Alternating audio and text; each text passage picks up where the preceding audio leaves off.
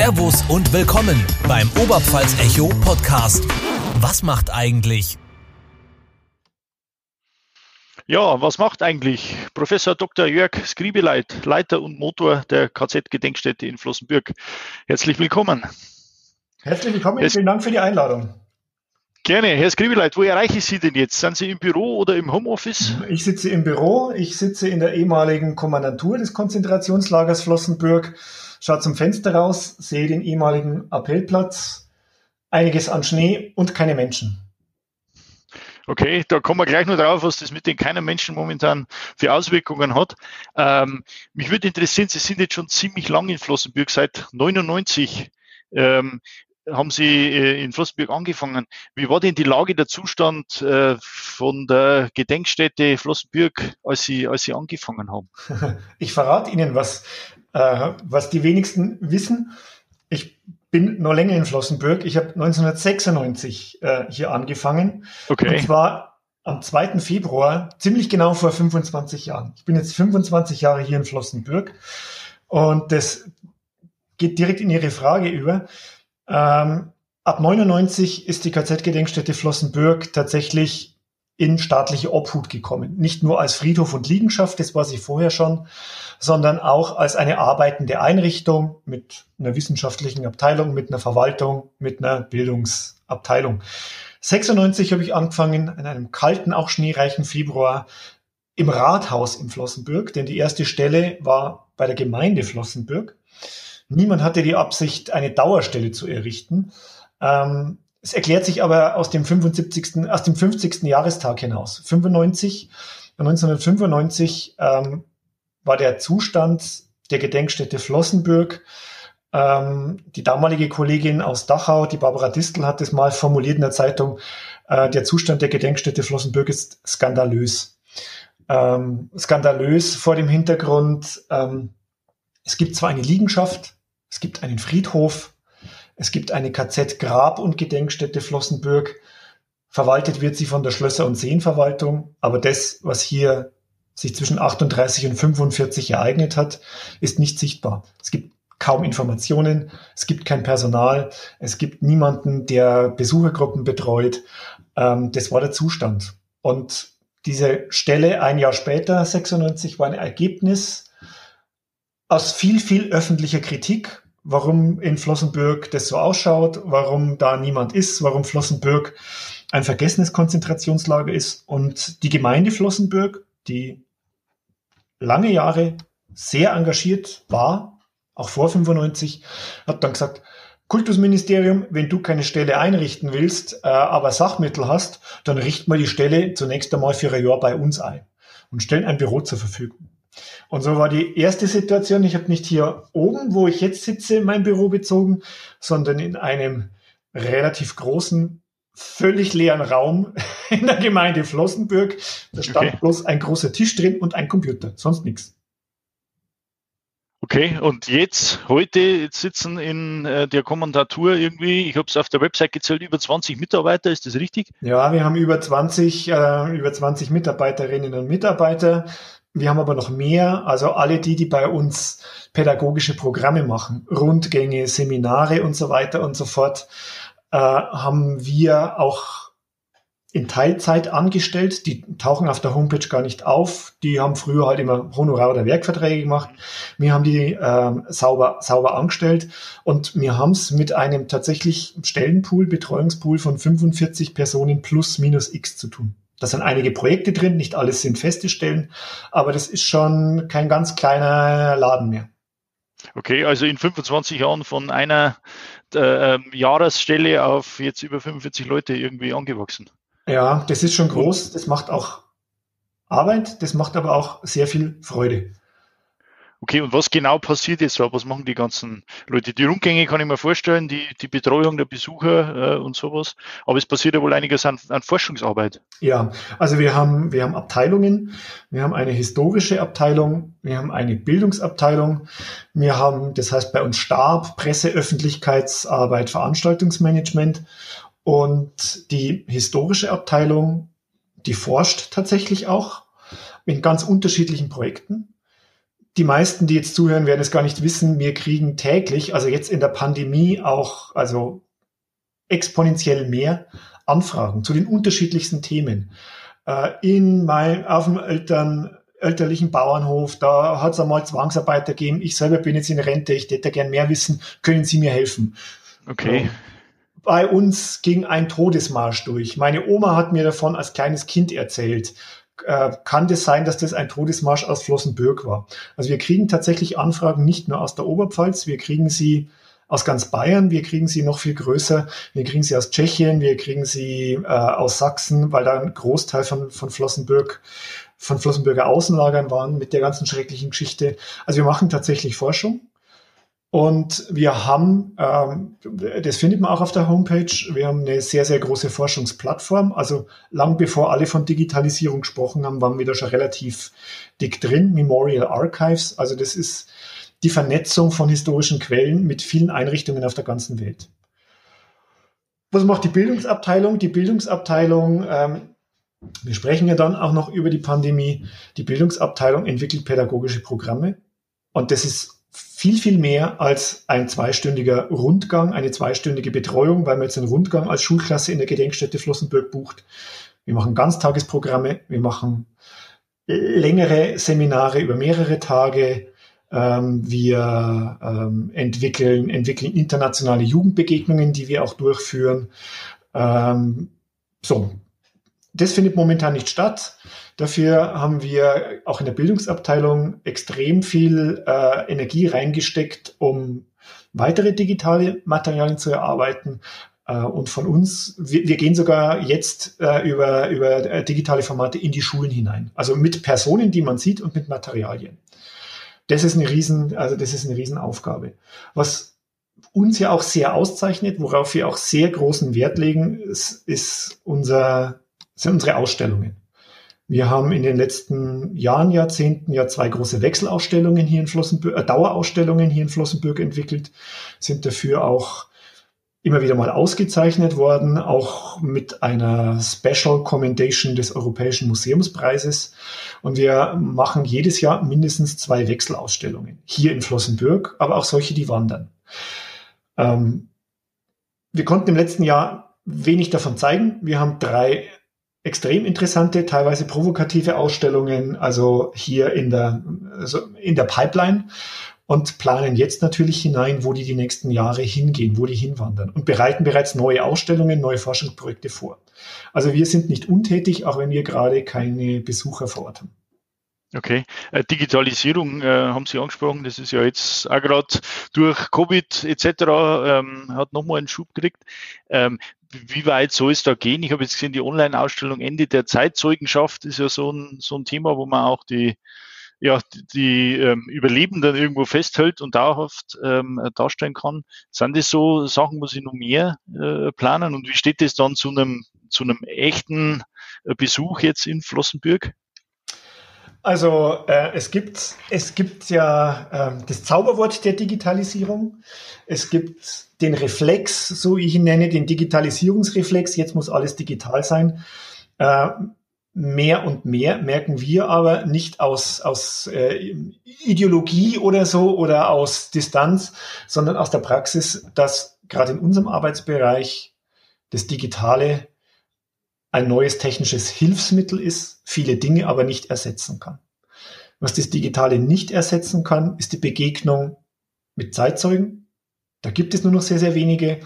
Ähm, aber so wie man sich Videos, Filme mit Zeitzeugen anschaut, sind da auch die digitalen äh, Medien die Sachen nochmal viel, viel weiter verstreuen. Nur Hilfsmittel, aber sie sind kein Ersatz, können es nicht sein.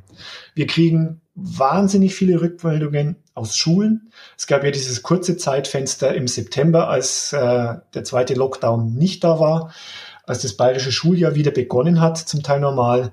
Äh, wir haben einen extremen Ansturm von Schulen gehabt, die kommen wollten. Also die raus wollten, die an diesen Ort wollten. Und ähm, wir merken, was das Digitale nicht ersetzen kann. Das ist eine Form von Unmittelbarkeit. Das ist eine Form von Authentizität, das ist eine Form von Aura und in dieser, und es ist vor allem auch eine Form von direkter Kommunikation. Wir sprechen jetzt auch miteinander. Äh, man kann vieles über Zoom und andere äh, Hilfsmittel äh, regeln. Wir merken aber, dass gerade dieses Thema eines Konzentrationslagers von Verbrechen, die man nicht verstehen kann, weil sie heute so fern erscheinen, ähm, Menschen zum Nachfragen nicht nur anregt, sondern Fragen direkt provoziert. Und man diese Fragen natürlich auch über irgendein digitales Mittel stellen kann, äh, aber in der Unmittelbarkeit, in einem persönlichen Gespräch, in einer Gruppendiskussion ist es was völlig anderes. Ähm, und da kommt das Digitale an seine Grenzen. Ja, ja. Also ist es, ähm, jetzt ist ja im April äh, der Jahrestag der Befreiung, der ist letztes Jahr Covid-bedingt ausgefallen, wird wahrscheinlich heuer auch äh, nicht stattfinden. Das sind dann schon Einschnitte quasi, ähm, die man halt einfach so nicht ersetzen kann. Wir haben die, wir haben letztes Jahr unseren, äh, unseren Jahrestag, der kurzfristig ausgefallen ist, äh, über, also digital, digital versucht in irgendeiner Form zu repräsentieren.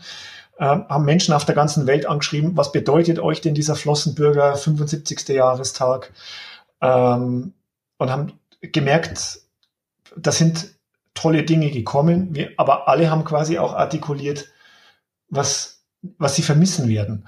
Und das Vermissen werden, dieser Flossenbürger Jahrestag äh, hat oftmals auch, viele sagen, so ein Charakter wie so ein Familientreffen oder so ein Klassentreffen. Da kommen Menschen aus der ganzen Welt, die sich vor einem Jahr das letzte Mal gesehen haben, die bringen Angehörige mit, oft ihre Urenkelinnen oder Großnichten, die sich dann wieder, da trifft sich eine Israelin mit einer Polin ganz zufällig, weil sie am selben Tisch sitzt, daraus entstehen Dinge. Ähm, das ist digital extrem schwer ersetzbar und wir sind wahnsinnig, äh, tatsächlich auch traurig, das kann man schon so emotional auch sagen, dass wir dieses Jahr das wieder absagen müssen. Und äh, wir haben natürlich Ideen auch da für interessante digitale Formate. Aber dieser, dieser menschliche, und das macht, glaube ich, Menschsein, soziales Sein, Gesellschaft sein aus, ähm, dass man sich trifft, aber dass man sich nicht nur verabredet trifft, sondern spontan Dinge entstehen. Das ist im digitalen Raum oft sehr schwer möglich. Und das ist natürlich an so einem Ort, von dem ich immer wieder mal sage, es ist der internationalste in, in der Oberpfalz, weil sich hier so viele internationale Menschen treffen, so viele internationale Perspektiven sind, weil hier Menschen aus ganz Europa ähm, inhaftiert waren und auch umgebracht worden sind. Ähm, das ist ganz schwer äh, zu substituieren. Da kommen wir ja. wirklich an unsere Grenzen. Ja, und gerade so der persönliche Kontakt abseits des offiziellen Programms, genau. so genau. die Gespräche irgendwie zwischendurch und sowas, äh, das lässt sich halt einfach aller Hilfsmittel zum Trotz immer noch nicht, immer noch nicht wirklich ersetzen. Ähm, Sie haben die Besucher angesprochen. Wer sind denn so die typischen Besucher? Schulklassen, glaube ich, ähm, liegt auf der Hand, aber sonst ähm, ähm eher regional, eher weiter, ähm, Angehörige von ehemaligen. Ich meine, die ehemaligen selbst werden, werden immer weniger irgendwo. Ja, also nochmal zu, den, so nochmal zu den Überlebenden vielleicht, äh, weil es die Zuhörerinnen und Zuhörer interessiert. Ich habe jetzt gerade letzte Woche die Absagen unterschrieben und wir hatten dieses Jahr also exakt 107 ehemalige noch eingeladen. Von denen wissen wir nicht alle, ob sie noch leben. Das sind aber die Adressen, die wir in den letzten Jahren noch gehabt haben als lebende, als lebende Überlebende von Flossenbürg. 107 wären eingeladen gewesen. Ich gehe davon aus, dass von den 107 heute vielleicht noch, naja, zwischen 80 und 90 leben, aber auch nicht unbedingt reisefähig sind. Sie haben vollkommen recht. Das ist das geringste Publikum in den letzten zehn Jahren. Ähm, ich mache mal den Sprung Richtung Schulklassen. Wir haben sehr, sehr genaue Besucherstatistiken und das wird manche überraschen. Ähm, wenn man, wenn man so manche Politiker und Gedenkrede hört, dann denkt man, oh, das muss jetzt unbedingt die Jugend machen und äh, die Schulklassen wenn kommen. Die kommen auch, äh, aber die sind nicht mal die Hälfte unseres normalen Publikums. Also über 50 Prozent sind Besucher, die wir als erwachsene Besucher rechnen. Und bei Schulklassen, das sind nicht nur die neunten und zehnten Klassen Schulklassen, werden bei uns in der Statistik erfasst, erfasst als Gruppen in Ausbildung. Da sind auch Polizeischülerinnen und Polizeischüler dabei, Krankenpflegeschülerinnen und Schüler, Azubis von Audi und so weiter. Also das Alter bis 25, 26, 27 Jahren. Äh, und da ist es doch erstaunlich, dass man so einen relativ hohen Anteil, und das ist nicht nur Flossenbürg, das sind auch die anderen Gedenkstätten in Deutschland, von erwachsenen Besuchern hat. Und das heißt natürlich okay. was in den Angeboten. Das heißt natürlich, äh, also das heißt auf mehreren Ebenen was. Das heißt, dass Menschen an unterschiedlichen Punkten ihres, ihrer Biografie, ihres Lebens äh, oder so darauf gestoßen werden, sie wollen jetzt eine Gedenkstätte besuchen. Ob das ist, weil was im Fernsehen kommt, weil sie einen Podcast hören, weil sie was in der Zeitung lesen, da gibt es so Konjunkturen. Ob das, was verstärkt vorkommt, das ist, dass der Großvater stirbt und man im Erbe Dinge findet, also in einer Kiste, ähm, die einen verstören, weil da ist eine Uniform drauf, die kennt man nicht, da sieht man irgendwas und das will man wissen. Also es gibt sehr unterschiedliche Auslöser von Gedenkstättenbesuchen. Natürlich, jetzt wenn wir von der Oberpfalz sprechen, ähm, zählen wir, wir haben im Jahr normalerweise um die 100.000 Besucher, also unter 50.000 Schülerinnen und Schüler über 50.000 Erwachsene. Äh, man merkt sehr deutlich, wir sind auch inzwischen ein sehr großer Player.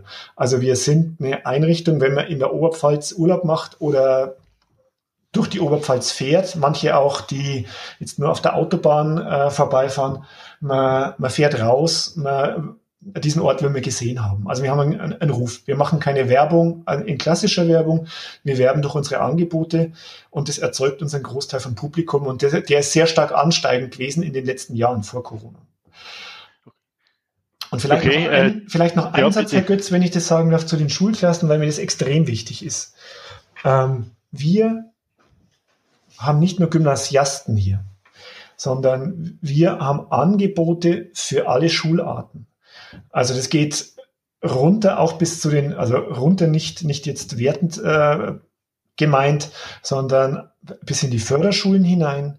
Wir haben Programme für Menschen mit Beeinträchtigungen, also Programme in leichter Sprache. Wir arbeiten mit Berufsschulen, das sind oft ganz tolle Projekte. Ähm, wir arbeiten, wir haben gerade ein von, vom Bund finanziertes Musterprojekt mit einer Integrationsklasse aus dem Berufsschulzentrum in Schwandorf.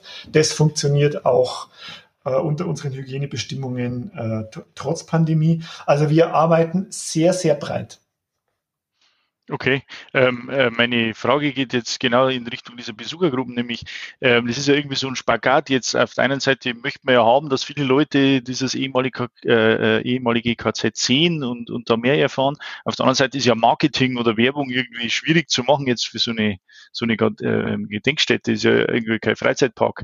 Ähm, wie, wie machen Sie das? Sie sagen mit den Angeboten, aber ähm, gibt es da überhaupt keine Werbung in dem Sinn dann? Also wir machen tatsächlich keine klassische Werbung.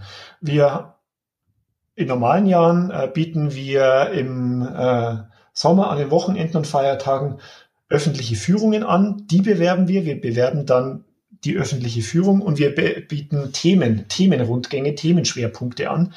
Ähm, das ist dann ein Flyer, der liegt auch in Hotels aus. Also das bewirbt unser, unser Programm. Wir haben natürlich ein Newsletter. Also das ist natürlich alles auf Instagram und sonst wo. Man findet uns, wenn man jetzt sucht, wo man, ähm, ja, wenn man hier touristisch ist, wo man Kultur will. Die Schulen finden uns alle, ähm, weil wir natürlich in verschiedensten, sagen wir mal, Bildungs, Bildungskontexten mit, mit Materialien in Anführungszeichen werben, also bekannt sind. Das läuft dann aber natürlich über Schulverwaltungen. Das ist nicht alles Kultusministerium, das ist manchmal ja auch, also Ko Kommunen und so weiter und so fort.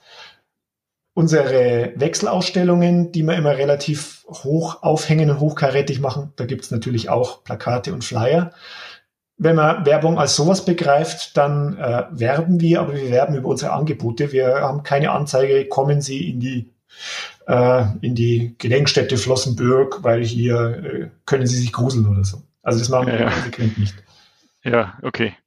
Ähm, wie finanziert sich jetzt die gesamte Gedenkstätte? Sind das Förderungen oder vom, vom Land, Bund? Ja, also wir zählen, wir zählen tatsächlich Bund, also bundesweit, also äh, zu einer der, der, der, äh, der großen, der großen KZ-Gedenkstätten mit. Ähm, das heißt, dass äh, im Kulturföderalismus ist die Zuständigkeit ähm, immer die der Länder, also des, der, der Freistaat Bayern ist zuständig für die Gedenkstätte, äh, für die Gedenkstätte Flossenbürg. Der Freistaat Bayern hat eine Stiftung gegründet, eine Stiftung öffentlichen Rechts, um das ist einfach nur eine, eine, Konstruktion. Also wir sind Bestandteil der Stiftung Bayerische Gedenkstätten, die gegründet worden ist, um Dachau und Flossenbürg zu verwalten, vor allem um, um sie zu gestalten. Und der Bund, ähm, das BKM, die Beauftragte für Kultur und Medien, fördert uns institutionell mit.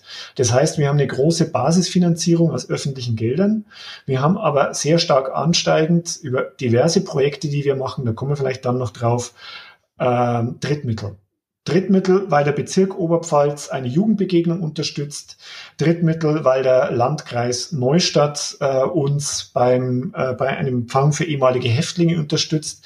Drittmittel aber auch im ganz großen Umfang, wie zum Beispiel durch die Bundeskulturstiftung, die ein Programm auslobt zu digitale, digitalen Strategien äh, in Gedenkstätten und diversen Kooperationen, ob das mit der Uni Regensburg ist oder mit anderen. Also da kommt auch einiges an Geld von außen mit dazu. Die Basisfinanzierung, und das kann man schon auch sagen, äh, über Geld jammern kann man immer, äh, aber die Basisfinanzierung ist nicht so schlecht. Also wir können unsere Arbeit gut tun. Okay. Äh, Uni Ringsburg ähm, ist ein Stichwort. Sie sind seit letztem Jahr jetzt Honorarprofessor dort. Ähm, Forschung äh, ist eine Frage. Was, was ist denn jetzt noch offen in Flossenbürg? Gibt es da noch Themen, die noch nicht erforscht sind oder ist das alles irgendwie so jetzt bekannt? was da passiert oder was, was sind so die Themen, die jetzt äh, ja, das ist eine super Frage. Das ist eine super Frage, weil man denkt, was findet man denn noch? Was findet man denn noch ja. äh, zu dem Thema?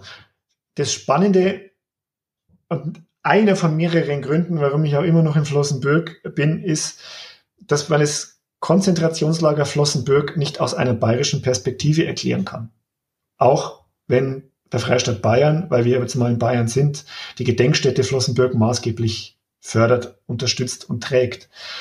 Das Lagersystem von Flossenbürg zeichnet sich ja dadurch aus und mit Lagersystem meine ich nicht nur das Hauptlager hier, sondern fast 100 Außenlager haben sich zum großen Teil in Böhmen, heute Tschechische Republik, und in äh, Sachsen, zwischendrin mal DDR, äh, befunden. Und durch die Nachgeschichte, durch die Nachkriegsgeschichte, durch den Sozialismus, der in der Tschechoslowakei geherrscht hat und der DDR, ist mit vielen, vielen Quellenbeständen ganz anders umgegangen worden als bei uns. Firmenarchive sind verstaatlicht worden. Äh, in Böhmen gibt es nochmal eine ganz andere Situation. Ich mache das gleich an einem Beispiel deutlich, weil, äh, weil die Rote Armee eben so spät nach Böhmen einmarschiert ist, 45, und die Amerikaner in Pilsen äh, Stopp gemacht haben wegen der, wegen der Absprachen, ist da so ein Korridor entstanden, in dem sehr, sehr viel äh, noch von der Wehrmacht, von der Reichsführung SS, Arch auch Archivmaterial, Schriftgut verlagert worden ist. Wir haben erst vor drei Jahren äh, im Militärhistorischen Archiv der Tschechischen Republik über 1000 Wehrpässe gefunden von Flossenbürger SS-Männern. Also das heißt, es gibt sowohl Forschungen zur, sagen wir mal, ganz beinharten Lagergeschichte. Täter sind da ein großes Thema. Es gibt zu den Außenlagern immer noch deutlichen Forschungsbedarf. Es gibt vor allem zu den Todesmärschen, die auf dem Territorium der heutigen Tschechischen Republik ein bisschen anders abgelaufen sind als hier von Flossenbürg Richtung Süden, äh, weil es so ein riesen, riesen Thema ist, was so viele Kommunen betroffen hat. Nochmal sehr deutlichen Forschungsbedarf und es gibt vor allem auch an bereits bekanntes Material nochmal neue Fragestellungen. Ein anderes Beispiel, das vielen vielleicht bekannt ist, also Dietrich Bonhoeffer und seine Ermordung in Flossenbürg, Wilhelm Canaris und seine äh, Ermordung in Flossenbürg, aber auch von vielen anderen, ähm, die zum 20. Juli zu zählen sind. Da gibt es eine Fülle, Fülle von Material und von Literatur vor allem. Da merken wir aber als Gedenkstätte, wir müssen das Material nochmal neu anschauen, weil darin auch die Rolle des Konzentrationslagers Flossenbürg zum Kriegsende äh, die öffentlich sehr unterschätzt worden ist, nochmal noch mal anders zur, zur Deutung kommt. Das heißt, man muss immer wieder auch nochmal neue Fragestellungen ans Material stellen. Und Was heißt, die Rolle ist unterschätzt worden, des, des KZ Flossenbürg zum Kriegsende? Also Flossenbürg wird, weil die alliierten Armeen, wir sprechen hier vor allem von der, von der US-Armee, ähm, noch am weitesten entfernt sind, anders als in Sachsenhausen, anders als in Buchenwald, wird Flossenbürg zum Kriegsende für eine relativ kurze Zeit zu einem, zu einem von dreien, das andere ist Dachau und Mauthausen, Zentren des gesamten KZ-Systems. Das heißt nicht nur, dass Häftlingstransporte aus den Lagerkomplexen Auschwitz und Großrosen, aber auch Buchenwald nach Flossenbürg verlegt werden, sondern teilweise ganze Wachmannschaften, teilweise der ganze Kommandanturstab. Der letzte Leiter von Auschwitz Stammlager, der Richard Beer, äh, ist äh, zu Kriegsende in Flossenbürg. Die Burg Falkenberg wird ein Ausweichquartier des, äh, der, der, der, des Wirtschafts- und Verwaltungshauptamts der SS, was vorher in Oranienburg ist bei Berlin. Das heißt, da entsteht aufgrund der relativen Frontferne für kurze Zeit nochmal ein, ein neues Zentrum des gesamten KZ-Systems.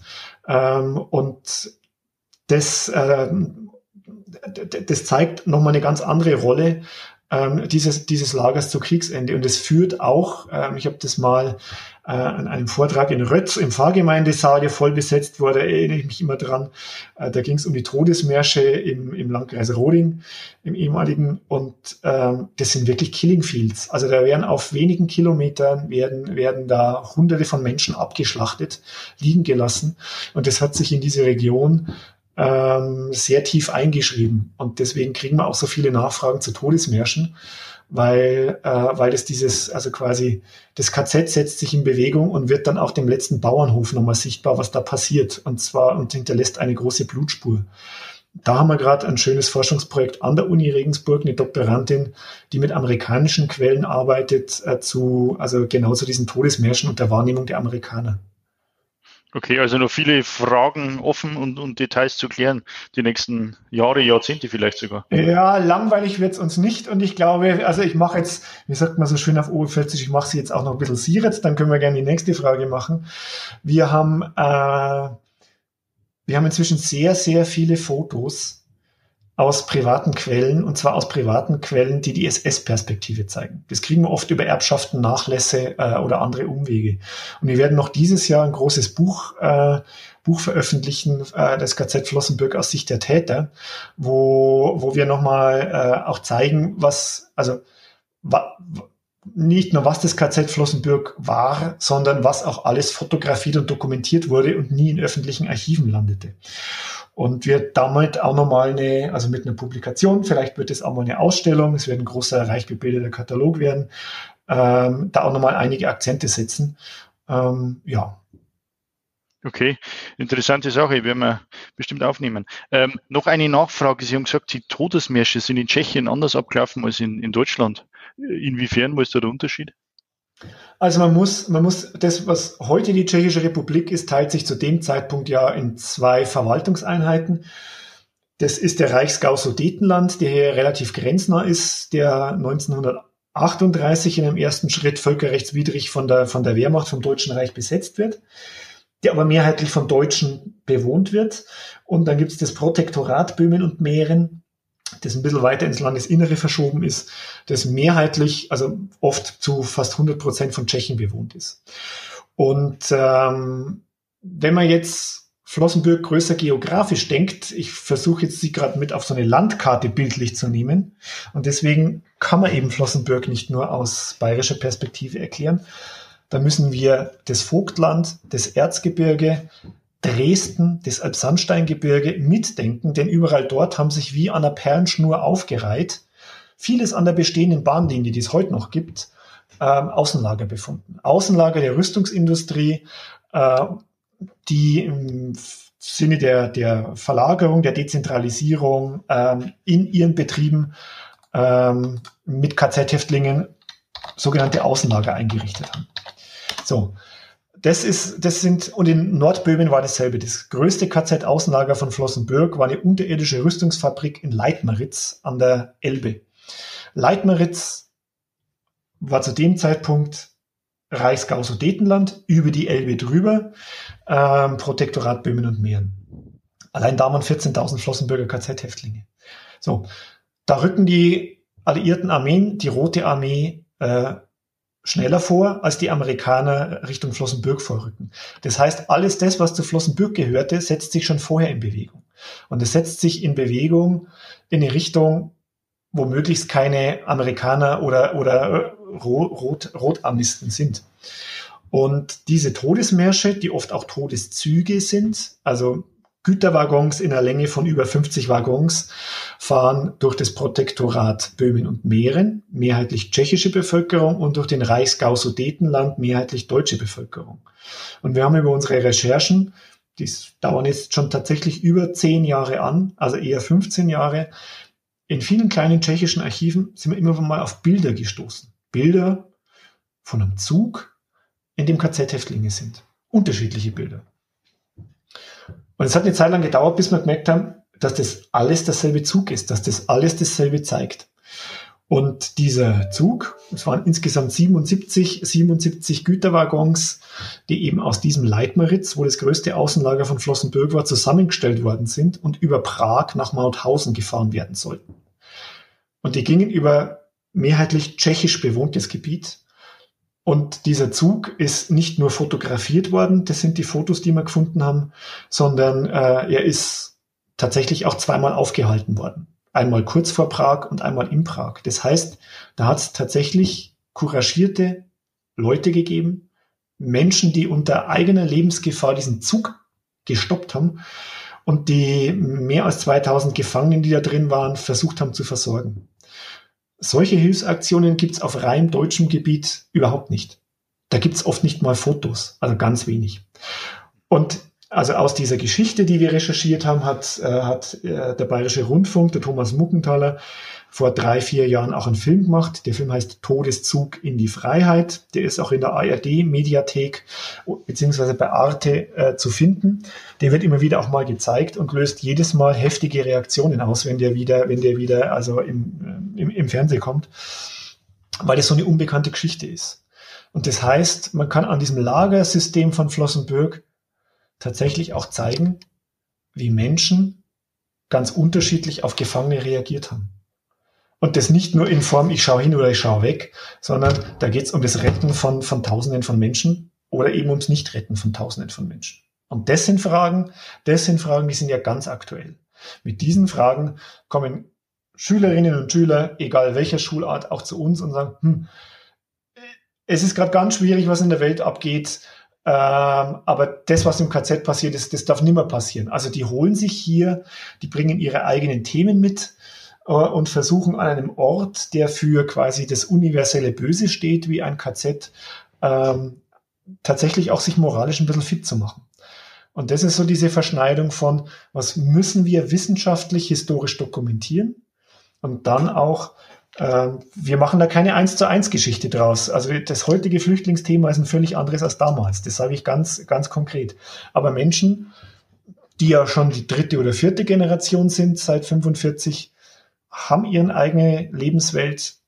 Aber in dieser eigenen Lebenswelt ist, obwohl es schon so lange her ist, 75, jetzt 76 Jahre, spielen die Nazi-Verbrechen immer noch eine zentrale Rolle. Und das zu übersetzen mit den Menschen da in Kommunikation zu treten, das ist eine der großen und größer werdenden Aufgaben von uns. Und die müssen wir sehr verantwortlich machen. Äh, absolut. Und das heißt praktisch, die Forschung nicht nur um der Forschung willen, sondern auch irgendwie überzubringen in den Bildungsauftrag, äh, damit sie eben sowas nicht wiederholen kann. Ganz genau, Herr Götz. Okay. Ähm, jetzt ist dann ähm, im April 45 das KZ befreit worden. Ähm, wie ging es denn dann weiter? Können Sie so einen kurzen Abriss geben? Am Anfang hat man es wahrscheinlich äh, erstmal für ja, ähm, Wohnzwecke und irgendwas äh, gebraucht. Später sind dann auch Wohnhäuser dahin gebaut worden. Dann ist das so halb in Vergessenheit geraten oder man wollte nichts mehr wissen davon. Äh, bis hin zu 95, wo Sie dann wieder angefangen haben, da äh, was zu machen. Können Sie das kurz mal umreißen, die Zeit dann nachher? Ja, Sie haben das meiste schon benannt und ich will jetzt nicht mit, mit, mit Daten langweilen. Ähm, vielleicht, vielleicht kurz und kompakt. Ähm, als das Lager von den Amerikanern am 23. April 45 befreit worden ist, hat niemand daran gedacht, dieses gesamte Lager als Gedenkstätte unter quasi Quarantäne und Erinnerungsschutz zu stellen. Deutschland, das muss man ganz klar formulieren, ist aus Sicht der, der Alliierten, nicht nur der Amerikaner, ist Barackenland. Überall treffen die auf Baracken. Konkretes Beispiel in Weiden, wo es ein großes Kriegsgefangenenlager gab. Überall äh, treffen die auf Baracken. Überall treffen die auf befreite Gefangene. Was die Amerikaner aber sofort checken, ist, was ist ein Konzentrationslager? Beziehungsweise was sind denn die Verbrechen an KZ-Häftlingen? Das merken die. Ich war selber mehrfach, mehrfach in Washington im Nationalarchiv, wo es eine riesen Fotosammlung gibt, äh, auch zu den, zu den Bildern dieser amerikanischen Dokumentationseinheiten, die direkt nach den Kampfeinheiten sind. Und wenn man die Beschriftungen auf den Bildern hinten sieht, die die Originalen sind, dann merkt man immer noch diesen, dieses völlig Entsetzen, diesen völligen Schrecken, wenn die auf, also äh, die Amerikaner haben das Atrocities genannt, also Grausamkeiten, die hatten noch gar keinen anderen Begriff dafür. Und das ist was völlig anderes, wie die ihre eigenen Kriegshandlungen fotografieren. Das ist, also das ist den meisten Menschen nicht bewusst, aber die Amerikaner haben sofort gemerkt, das ist nichts, was jetzt mit dem Zweiten Weltkrieg zu tun hat oder mit unserem militärischen Auftrag, sondern hier geht es um Menschheitsverbrechen, die wir entdecken. Das war in Flossenbürg relativ schnell klar. Das haben sie entdeckt in Form von Leichenbergen, das haben sie entdeckt in Form von völlig ausgemergelten Menschen, die sie befreien und vor allem baulich hinterlegt äh, mit dem Krematorium, das ja da war. Aber, und da komme ich zurück zu den Baracken, man brauchte, man brauchte Behausungen, Unterbringungsmöglichkeiten für sehr unterschiedliche Zwecke. Das heißt, was die Amerikaner gemacht haben, war, dieses Krematorium in irgendeiner Form abzusperren die Baracken aber, die Baracken aber tatsächlich weiter zu nutzen. Erst als Kriegsgefangenenlager für SS-Gefangene, dann als Unterbringung für sogenannte heimatlose Ausländer, Displaced Persons. In Flossenbürg waren das polnische Zwangsarbeiter, KZ-Häftlinge, die nach Polen repatriiert, also zurückgeführt werden sollten, von denen ein Großteil aber nicht nach Polen zurück wollte, 46, 47, weil da schon quasi der kommunistische Putsch war. Also sie wollten nicht ins kommunistische Polen zurück, deswegen waren sie hier. Ähm, später, das haben sie angedeutet, wird dann, und alle die verändern schon die bauliche Struktur des Lagers. Ähm, und Flossenbürg ist natürlich, weil sehr grenznah, auch ein Ort, in dem sehr, sehr viele heimatvertriebenen Flüchtlinge anlanden, jetzt jenseits von dem. Und diese, diese Baracken, diese Bauten des KZ sind einfach Immobilie. Die sind immobile Verfügungsmasse. Niemand also hat, äh, hat den Willen, das zu erhalten. Dass man in den letzten Jahrzehnten mehr und mehr sagt, hey, da steht ja noch das Lagergefängnis zum Teil, hey, da steht ja noch die Wäscherei auf dem Appellplatz, hier ist die Kommandantur. Das hat auch was mit einer gesellschaftlichen Debatte zu tun, mit einer gesellschaftlichen Umwertung. Ähm, man kann es benennen, die Serie Holocaust, die manche der Älteren 79 im Fernsehen gesehen haben und die ganz Deutschland, also die Bundesrepublik bewegt haben. Oder eben dann der 95. Jahrestag, der 50. Jahrestag 1995, wo man gesagt hat, man kann doch dieses KZ, jetzt hat man es eh schon teilbebaut, den Rest kann man doch nicht verrotten lassen, man muss doch da eine Ausstellung machen. Also da gab es so verschiedene äh, Perioden und Zäsuren, die jetzt aber nicht nur was mit Flossenbürg und dem Ort zu tun haben oder mit der bayerischen Regierung, die zuständig ist, sondern tatsächlich auch mit der, also mit der kritischen öffentlichen Debatte. Und ähm, heute hört man ja so oft was über Partizipation, Integration und so weiter und so fort. Ehemalige Lager, und das kann ich auch nach 25 Jahren in Flossenbürg so sagen. Ähm, Sie machen jetzt ein Interview mit dem Herrn Professor Skribeleit, aber ich arbeite hier quasi keinen Tag, keinen Tag alleine vor mich hin, sondern ich kriege täglich Mails, Posts, sonst irgendwas von, von Menschen, die Wünsche haben, Hoffnungen, Fragen, auch Kritik. Das kann man doch nicht und müsse das nicht.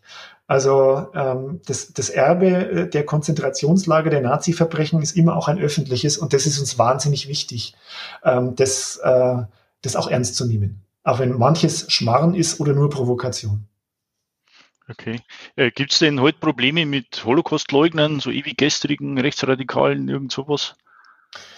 Auf die Frage ein bisschen gewartet, weil die kommt immer. Äh, auch, das, auch das hat zu tun mit Konjunktur. Das muss man, äh, das muss man klar so sagen. Äh, momentan oder seit geraumer Zeit ist es relativ ruhig. Ich will da gar nichts verschreien. Äh, wir hatten aber vor einigen Jahren also sehr, sehr gezielte Provokationen. Das hat tatsächlich auch zu tun mit einer oder mehrerer rechtsradikaler Zellen in der Umgebung, teilweise im Ort, die versucht haben, uns sehr bewusst mit unterschiedlichen Aktionen zu provozieren. Da haben wir zusammen mit den zuständigen Sicherheitsbehörden, man braucht manchmal ein bisschen einen langen Atem, aber finde ich immer noch sehr gut, äh, sehr gut und auch pers perspektivisch reagiert. Oftmals wollen solche Aktionen ja eine eigene Öffentlichkeit. Also man provoziert uns, man haut irgendwas raus, äh, provoziert eine berechtigte Empörung und ist dadurch in den Medien. Äh, und wir selber haben natürlich äh, ein Sicherheitskonzept, ein abgestuftes Sicherheitskonzept äh, und haben sehr, sehr klar für uns definiert, wann wir rausgehen in die Öffentlichkeit und wann wir aber Menschen diese Plattform nicht geben. Ganz grundsätzlich muss ich aber sagen, ich weiß, dass das äh, oftmals in Medien und Öffentlichkeit anders rumkommt, ähm, haben nicht nur wir, sondern die meisten anderen Gedenkstätten kein Massenproblem mit rechtsradikalen Provokationen. Flossenbürg ist das sehr, sehr überschaubar, sehr, sehr überschaubar momentan, zum Glück. Ähm, wenn sowas käme, könnten wir angemessen darauf reagieren. Okay. Ähm, jetzt gibt es die Diskussion um den Steinbruch, der ja auch in KZ-Zeiten ähm, aktiv war, benutzt worden ist. Äh, der ist jetzt verpachtet. Können Sie ganz kurz sagen, wie ist da jetzt der Stand? Wie geht es da weiter? Wie soll es da weitergehen in den nächsten Jahren? Äh, da bin ich sehr dankbar für die Frage, denn äh, das war äh, tatsächlich lang umstritten, auch heftig umkämpft, auch manchmal mit etwas überraschenden oder unschönen, unschönen äh, Bandagen. Das ist der ehemalige KZ-Steinbruch, der seit 1948 verpachtet ist. Er gehört seit 1948 dem Freistaat Bayern und ist seit 48 an unterschiedliche Pächter vermietet zur Nutzung. Ähm, der letzte Mietvertrag oder Pachtvertrag ist aus dem Jahr 1994 und hatte, äh, da war von der Weiterentwicklung der Gedenkstätte Flossenbürg noch nicht die Rede. Wie gesagt, ich bin erst zwei Jahre später gekommen ähm, und konnte zweimal, also jeweils mit einer zehn-Jahres-Option zweimal verlängert werden. Diese Option ist, da ist 2024 Schluss. 2024. Dazu gibt es zwei Beschlüsse, einstimmige Beschlüsse des Bayerischen Ministerrats vom letzten Jahr, wird dieses gesamte Areal Bestandteil der Gedenkstätte Flossenbürg werden. Da ist spätestens, spätestens, auch das steht drin, Schluss. Wenn der Pächter, der jetzige Pächter, dem steht es jederzeit frei, das vorher zurückzugeben. Ich fürchte allerdings nicht, dass er das tun wird. Ähm, bis dahin ist unsere Aufgabe weiteren Substanzverlust, vor allem an den Gebäuden und an den eingetragenen Denkmälern, die sich auf diesem Riesenareal, wir sprechen von 20 Hektar und sechs relativ großen denkmalgeschützten Gebäuden, äh, weiteren Verlust zu verhindern und im besten Fall äh, sogar zu optimieren. Wir arbeiten auch mit, mit äh, Ministerratsbeschluss und Auftrag. Bei uns gibt es eine Konzeptgruppe, eine ähnliche gibt es in Dachau auch. Und wir arbeiten an Perspektiven, was man denn mit diesem Riesenareal machen kann. Für uns ist dabei immer wichtig, wir wollen nicht alles unter eine Erinnerungskäseglocke stellen. Wir wollen diesen Steinbruch werden ihn auch zum Teil begehbar machen, was nicht heißt, dass man überall hin kann. Wir wollen ihn vor allem wahrnehmbar und erfahrbar machen, denn dieser Steinbruch ist der Grund, warum in Flossenbürg überhaupt ein Konzentrationslager gegründet worden ist, 38. Wir stellen uns ähnlich wie wir es im ehemaligen SS-Casino machen, was einige der Zuhörerinnen und Zuhörer kennen. Wir stellen uns an manchen Gebäuden Mischnutzungen vor. So wie im ehemaligen SS-Casino unser Bildungshaus ist, aber auch ein öffentliches Café, in das jeder gehen kann, ähm, denken wir bei einem Gebäude, das idealerweise schon dieses Jahr in, äh, in den Besitz der Gedenkstätte Flossenbürg übergehen kann, weil genau dieses Gebäude nicht mitverpachtet ist. Äh, eine Mischnutzung zwischen Universität Regensburg, zwischen äh, vielleicht der Handwerkskammer äh, Nordostbayern. Also wir denken da an, an ein relativ breites Spektrum von Wissenschaft bis hin zu sehr konkreten Handwerksausbildungsdingen. Also wir wollen viele Leute mitnehmen, aber natürlich äh, wird es da drin auch, sagen wir mal, informative Elemente, kleine Ausstellungen geben. Wir wollen da aber auch äh, immer wieder mit, mit äh, künstlerischen Interventionen reingehen. Also es soll ein öffentlicher Ort werden, keine Erinnerungskäseglocke, aber ein Ort äh, oder eine Gestaltung und Nutzung, die, die der historischen Bedeutung gerecht wird. Okay. Ähm, jetzt hat sich das, was da in, in Flossenbürg in der Gedenkstätte passiert ist, die letzten Jahrzehnte ja enorm entwickelt. Was sind denn jetzt abseits vom Steinbruch, den Sie beschrieben haben, äh, die Pläne so für die nächsten fünf, zehn oder, oder 20 Jahre? Wo soll es da mal hingehen? Naja, ähm, wir waren ganz am Anfang ja dabei ähm, und es ist nicht das, es ist nicht das, das äh, dass man sowas anstrebt, wenn ich jetzt von mir spreche, das geht jetzt in einen sehr individuellen und privaten Bereich rein. Aber ähm, die Gedenkstätte Flossenbürg hat ein Potenzial, sich weiterzuentwickeln, in die sich gesellschaftlich auch weiterentwickeln muss. Dieses Zentrum Erinnerungskultur, das wir an der Universität Regensburg gerade gründen, äh, wo ich einer der beiden Gründungsdirektoren bin, versucht eine Vernetzung in verschiedenste wissenschaftliche Bereiche auf internationaler Ebene hinein. Und da geht es nicht nur um die Erforschung des, der, also der letzten Häftlingsspur in Niederbayern. Das ist vielleicht auch wichtig, aber nicht der Punkt. Da geht es tatsächlich um die Positionierung, und da ist Flossenbürg einfach ein sehr gutes historisches Beispiel. Da geht es um die Positionierung und Neudefinition von Erinnerungskultur, von Erinnerung an Menschheitsverbrechen im europäischen Raum.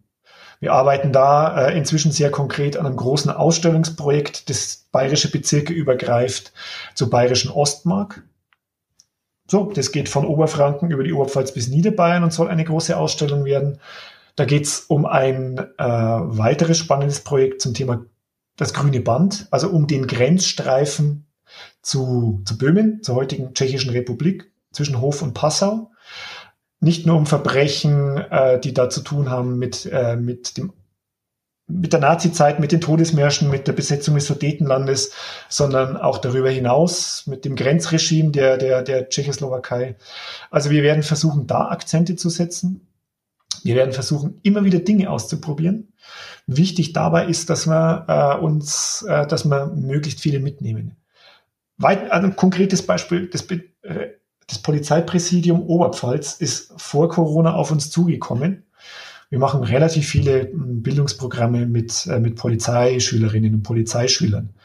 Ähm, jetzt ist aber das Polizeipräsidium, die unsere Arbeit so kennengelernt haben, auf uns zugekommen und gesagt, äh, können Sie sich vorstellen, zusammen mit uns die politische Bildungsarbeit für Beamtinnen und Beamte im äh, Bereich der, des Polizeipräsidiums zu machen?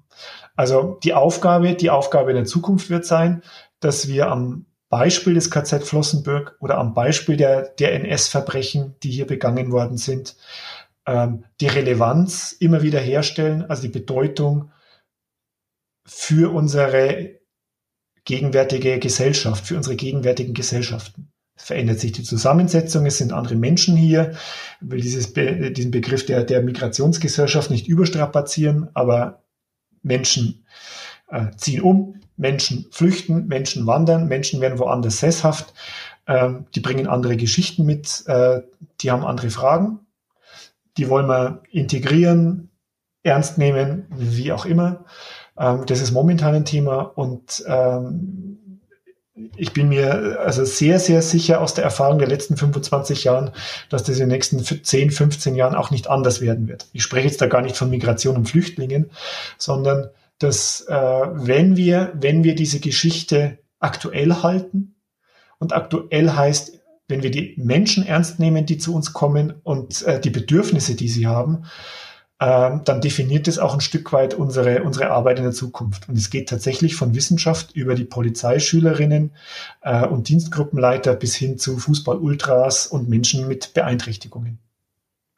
Okay, ähm, jetzt haben wir ja heute zufällig das perfekte Timing quasi zu Ihrem 25-jährigen Jubiläum in, in Flossenbürg. ähm, wenn wir nochmal zum Anfang kommen, ja. haben Sie sich für 25 Jahren vorstellen können, dass Sie das mal 25 Jahre lang machen? Na, da, da, da antworte ich jetzt sehr oberflächlich. Überhaupt nicht. wenn ich das gewusst hätte, also dass ich hier 25 Jahre bleibe, dann hätte ich die Stelle nie angetreten. Wenn ich gewusst hätte, was jetzt also in den letzten 25 Jahren alles auf einen zukommt, äh, wäre der vorgerannt. Das kann man sich, also das macht ja nicht das Griebeleid alleine, sondern manchmal muss man Glück haben und äh, äh, zur richtigen Zeit am richtigen Ort sein. Manchmal muss man Chancen ergreifen, äh, aber man braucht auch wahnsinnig viele, die einem mithelfen. Und ich habe, auch das kann ich in diesem Rahmen schon sagen, ähm, ich habe immer wieder gesagt, ich bleibe nicht, ich bleibe nicht mein ganzes berufliches Leben in Flossenbürg. Ich wollte immer, also schon in diesem Bereich Thema Osteuropa, auch Thema Gewaltverbrechen. Das ist was, was mich schon beschäftigt, meine, mein Berufsleben lang und auch damals schon mein Studium lang. Ähm, ich, möchte, äh, ich möchte in so einem Bereich arbeiten, museal, ich möchte es umsetzen. Mm, da hat man sich auch auf andere Dinge beworben. Da hätte man auch andere Dinge gekriegt. Da ist man auch auf andere Dinge sehr gezielt angesprochen worden, alle außerhalb Bayerns. Ähm, da wären manche sehr, sehr interessant gewesen und ich habe mich tatsächlich jedes Mal äh, unter Abwägung von vielen Sachen sehr bewusst für Flossenbürg entschieden und habe es, das sage ich Ihnen heute nach 25 Jahren, äh, keinen Tag bereut. Das ist doch schön zu hören und vor allem äh, persönlich das, super, wenn man sowas sagen kann. Das ist schön zu hören und das ist, ich bin mir sehr bewusst, das ist ein Luxus, das haben nicht viele. Äh, und äh, ich bin viel unterwegs, ich reise gerne. Also wenn ich jetzt bloß in der Oberpfalz wohne, da die wunderschön ist, war, war mir das auch zu wenig. Äh, aber ich bin hier äh, sehr zufrieden und sehr fundiert. Also ich glaube, Ihr Name ist ja extrem mit der KZ-Gedenkstätte in Flossenbürg verbunden.